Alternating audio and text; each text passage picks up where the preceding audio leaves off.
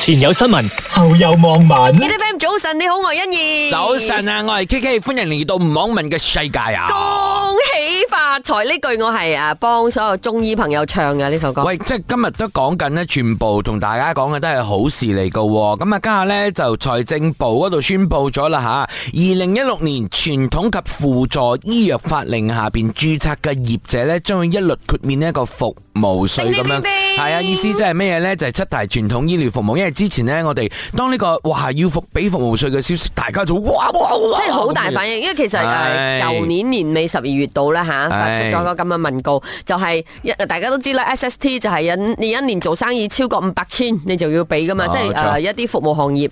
咁啊講到哇，要會誒包括埋啲做中醫嘅朋友都要俾喎，係咁啊大家就哇起晒講啦，因為喂中醫界就反彈啦。先講清楚先，所謂嘅七大傳統醫療服務咩呢？即係馬拉醫藥啦、中醫啦、傳統印度醫藥啦、順勢療法、脊骨神經醫學、整骨療法同埋伊斯蘭傳統醫療呢，都係一樣噶吓，唔需要呢繳付三月一毫起調高至八巴先嘅呢個服務稅，但係呢，你係需要誒、呃根據衞生註冊咯部法令註冊嘅呢一個傳統及輔助誒醫藥業者先至可以豁免噶吓。嗯，唔知點解我諗起你阿哥唔使俾啊，啊，系 啊，我哥好佢應人該算係咧。脊椎療法啦，係唔咪係？啊我細佬你係細過細佬我哦㗎，係咩喂，不過講真，佢真係好 人啊！我咪即係如果你有睇到我 story，你咪睇到嗰日我喺 mall 度遇到阿 Chris 咧。我哋講嘅係 Master Chris 亮啊。係，咁我同佢 say hi 咧，咁我就拉低佢停講咗幾句嗰啲咁嘅嘢咧，跟住就有 Auntie 入嚟，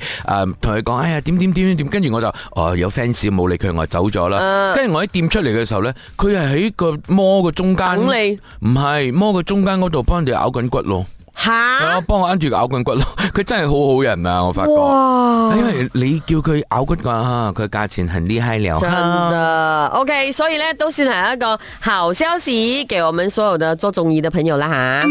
这个 U turn 很 OK，啊，大家講話，誒，明要明吞講喎，嗯係啦，不過真的很 OK，前所有呃这 U turn 都是這樣的事情呵。但係站在政府立場就會少咗税收咯，但係少咗税收咪少咗發展咯。但係咁樣好衰啦，U turn 其實好像有小小便宜嚇。嗯，八八仙的服务税对病人来说，其实就是趁你病要你命的感觉。因為其實好多人呢，一開始都講話，好多人可能佢俾唔起一啲好貴嘅醫藥嗯費，咁有啲中醫相對平啊嘛。但係咪誒我我自己誒學你話事嘅一個沙攬線啊，我真係一個誒唔、好嘅消費者嚟嘅，因為咧我都係成日用中醫療法噶嘛，但係我成日埋單嘅時候我係冇 check 嘅，所以我唔知道 究竟有要唔要冇服俾務水喺裏邊嗰啲嘢。大家可以放心啦，誒、呃就係、唔需要服務税嘅吓。 死得。前有新聞，後有網民分。分鐘可能你都想揼人嘅，如果呢件事發生喺你身上，但係當然啦嚇係唔啱嘅一件事。但係都發生係喺蓄意行騙咯，算係。係咯，所以我咪講咯，可能想揼人，但係打人係唔啱㗎，冇亂嚟啊。OK，係咁啊發生喺呢個誒 Kuang，即是係誒江北 district 啦，係屬於 Selangor 嘅呢一個地方咧，就喺一個餐館度啊吓，咁係嗰啲誒連鎖店咁樣嘅，咁有一家人咧就係食飯食完飯埋單嗰陣咧就發覺，誒做咩我單咁貴㗎？本來係七啊幾蚊㗎喎，點解而家要二百幾呢？後來調呢個 CCTV 先至發現啊，係隔離台嘅人呢攞咗佢單去賣啊！佢哋食二百幾蚊，攞佢七十幾蚊嘅單去賣。因為誒、呃我相信大家都知嘅，而家有嚇、你嗌咗嘢啦，你張單就喺你個台嗰度，係然後咧你要埋單，你就攞自己張單去埋單。但係冇諗到，我真係冇諗到呢個新聞對於我嘅意義啊，就啊係、哦原來咁都可以呃個嗬，係而且佢嘅手腳要好快咧。因為呢就講緊誒啊後邊台嘅嗰位朋友呢，一家大細連 B B 都有咁樣樣嘅，咁所以佢就誒寫咗出嚟嘅話，特別啦，macam tu kesian staff kena bayar makanan awak 咁啊，因為呢成件事就係發生咗，咁誒經過佢哋嘅一個商討之後呢，就話唔想驚動誒佢哋嘅呢 central kitchen，即是嗰、個、誒即係 head- head office 咁嘅樣啦嚇，咁嗰啲 staff 呢，就唯有自己 share 嗰個 bill，佢話有啲人工低係喎嘅。有啲咧就咁樣扣咗半日嘅誒薪水噶啦，好陰公。即係呢個講係另類嘅詐騙嘅事件，其實都係可以俾大家 alert 下啦，尤其是做係喎生意嘅朋友係可以咁樣去呃人錢。然後講真，如果係咁，我 哋食緊飯嗰時係咪都要睇睇實下自己張單？係咯，你講到做生意朋友可以咁樣呃人人錢好似孤零唔係零唔咁係，樣即做係即㗎嘛。係會有咁樣呃你嘅錢嘅人啊！我意思大家即係個呃係眼要再利啲咁咯。呀人可以缺钱，但不能缺德。咁呢個的而且確係噶啦，即係入邊都诶有偷嘢嗰個罪名係啊，嗯喺入絕邊對咯係。啦！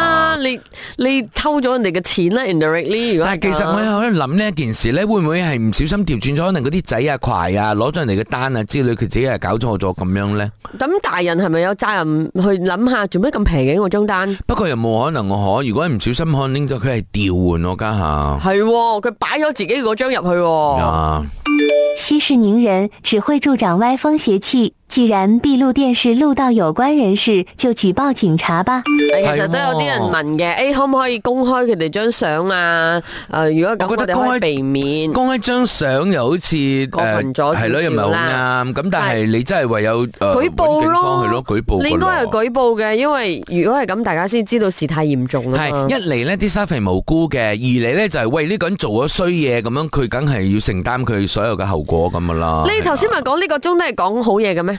做咩又有衰嘢發生嘅？啊前有新聞，後有網民。頭先講要講好嘢啦吓呢段。誒呢、個對於我嚟講係好嘢啦，起碼。我係咯，我我都係諗咯每個人都係嘅，因為我哋嘅護照咧成日都 chop 唔晒，覺得好嘥噶嘛，係喂，咪佢？件唔係出唔晒，唔係好嘥，而係次次要去移民局啊。一樣咯，。同樣嘅嘢咯。哎呀除咗好嘥之外，就覺得唉要 renew passport 咁樣啦。係咁啊，加拿大內政部長咧，誒達到水細富啲咧就講緊啊，啊目前咧正在研究緊係咪會將護照有效期咧由五年延長到十年咁耶，樣，好會進行嘢。嗯詳細研究先啦吓，咁樣因為咧就係聽取民眾嘅意見咁樣嘅。因為其實好多嘅東盟國家，譬如話新加坡、印尼、菲律賓、泰係國啊，其實佢哋嘅護照有限期咧已經係十年㗎啦。係啊咁有啲誒歐美國家，譬如話意大利啊、法國、英國、美國，都係十年咗嘅。咁我哋就五年。誒，其實我我有諗一樣嘢嘅，因為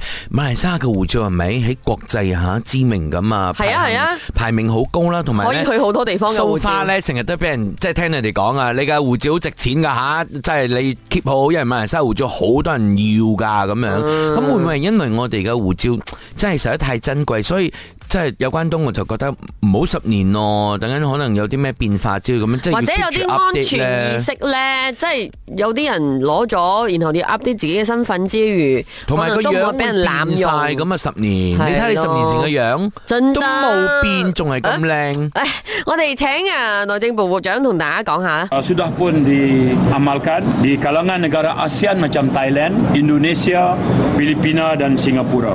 Begitu negara seperti Itali, Perancis, Amerika Syarikat dan United Kingdom.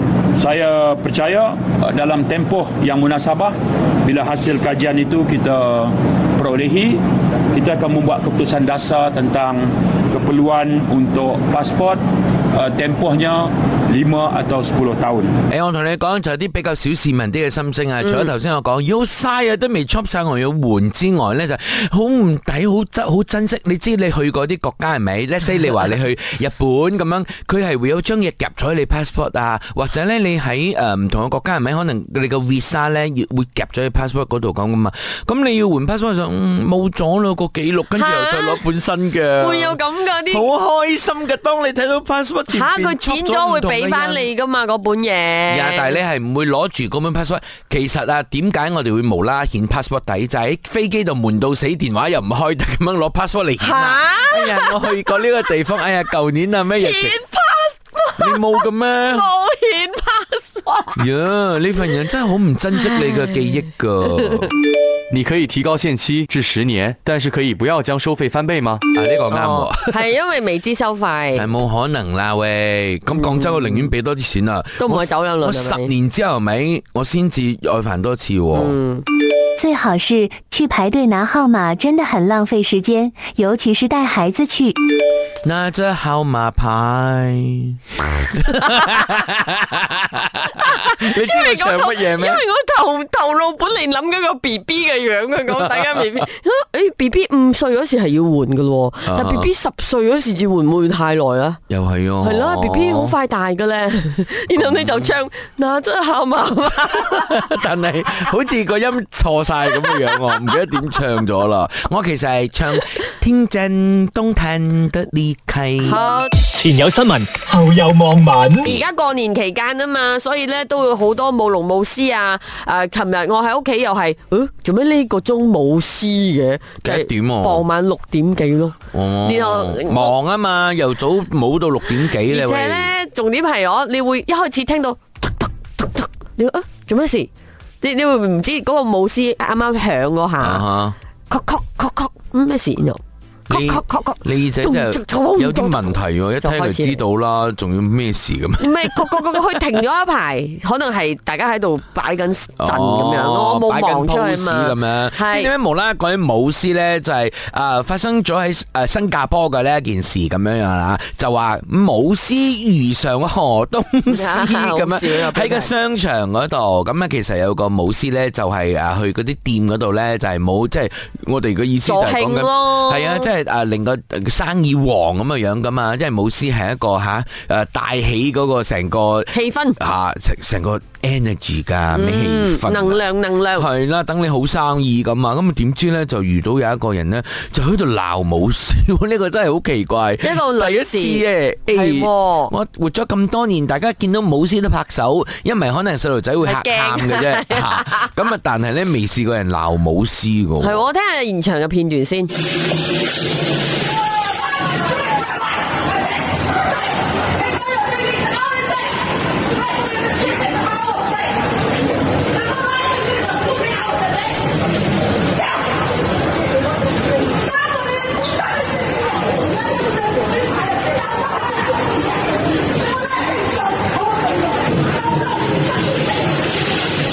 即係佢開始鬧英文，跟住咧變咗好似講中文，當然其實有我聽到佢 out of frame 喎，我係咪話佢冇到 out of frame 咗咁嘅樣咧？佢喺個電話嗰度拍 緊，跟住好似咧咩神主牌咁嘅樣。 我都睇到神主牌三個字唔知。當然我哋睇睇翻條原片都係聽唔出佢講咩大啦。家都睇到佢咪喺度，但係係個舞舞師被鬧走咗咧，係啊，真係啊，好勁啊佢。 係咯 OK，我哋聽下網民點講先，请问是年兽吗？即係講即係覺得係啦，年獸喺度鬧緊舞獅咁樣。係啦，因你為你其實踩舞獅我搶。舞 獅就係即係其實嚇走年獸咁啊，但係而家道高一尺魔高一丈啊。会不会前任是舞狮的，被伤害过，所以触景伤情呢？大家一定係合理化所有嘅，點解呢個女仔好會叻咁作古嬲仔啊咁樣，仲有啲網民咧就係講啊，你真是贏了啊，胡師可是低校冤奶，你白校冤媽做了咁樣樣係講。喎，即係係咯，我哋通常華人一定唔會咁做。即係如果你話你唔明白舞獅係一樣點嘅嘢嘅話，就可 能咯。嗱，有幾個可能性，一咧就可能呢位女士佢可能精神唔係好穩定啊。第二咧，如果佢係嗰度翻工或者係嗰度嘅業主，好、可能會覺得嘈到佢咯。嗯但係又好慘喎，因為誒誒成條片咧係冇因由咁樣樣嘅，係咁但係咧就可能裏邊係咪誒觸犯到佢啊？即係激嬲咗佢，其實係咯，我哋唔㗎嘛嗯知，所以呢個故無事啦啦講人哋精神有問題，唔係幾啱喎你。啱啱啱。呢份人我咁你同時下嗰啲吓嗰啲小市民啊，睇到視我頻係 視頻就亂亂落我反而係等嗰個呃舞師誒緊張啊！咁即係如係啦果因為我哋表演尷尬咯遇遇到一半應該點化解啊要呢猜，哎我唔可以遇到啊！特殊特 殊，遇你遇到好啦，你咁想知。前有新聞，後有網民。